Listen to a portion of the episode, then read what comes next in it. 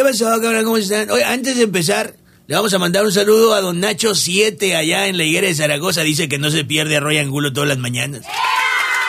Don Nacho, un amigón fuerte, grandote. Fíjate, si yo hubiera sabido que así crecen los que toman cerveza entre semana. uh. Bueno, vamos a los temas. Semana de cierre de campañas. Qué bueno que ya se acaben. No porque ya nos tengan hasta el gorro, que la neta sí. Sino ya por su propia seguridad.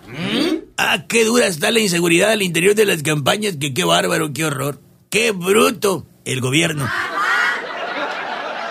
Pues sí, con este gobierno federal, en cuanto a seguridad, lo que ha pasado es como cuando contrata seguridad para un baile. Pero sus jefes les terminan diciendo que no se desgasten mucho y que si quieren, mejor se metan a la fiesta a bailar.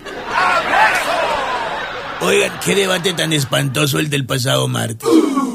Y tal vez usted preguntará, Espantoso porque esperabas ataques y escándalos espectaculares o qué? Si fue un debate de propuestas. y yo le diré, este, las propuestas fueron las que estuvieron espantosas.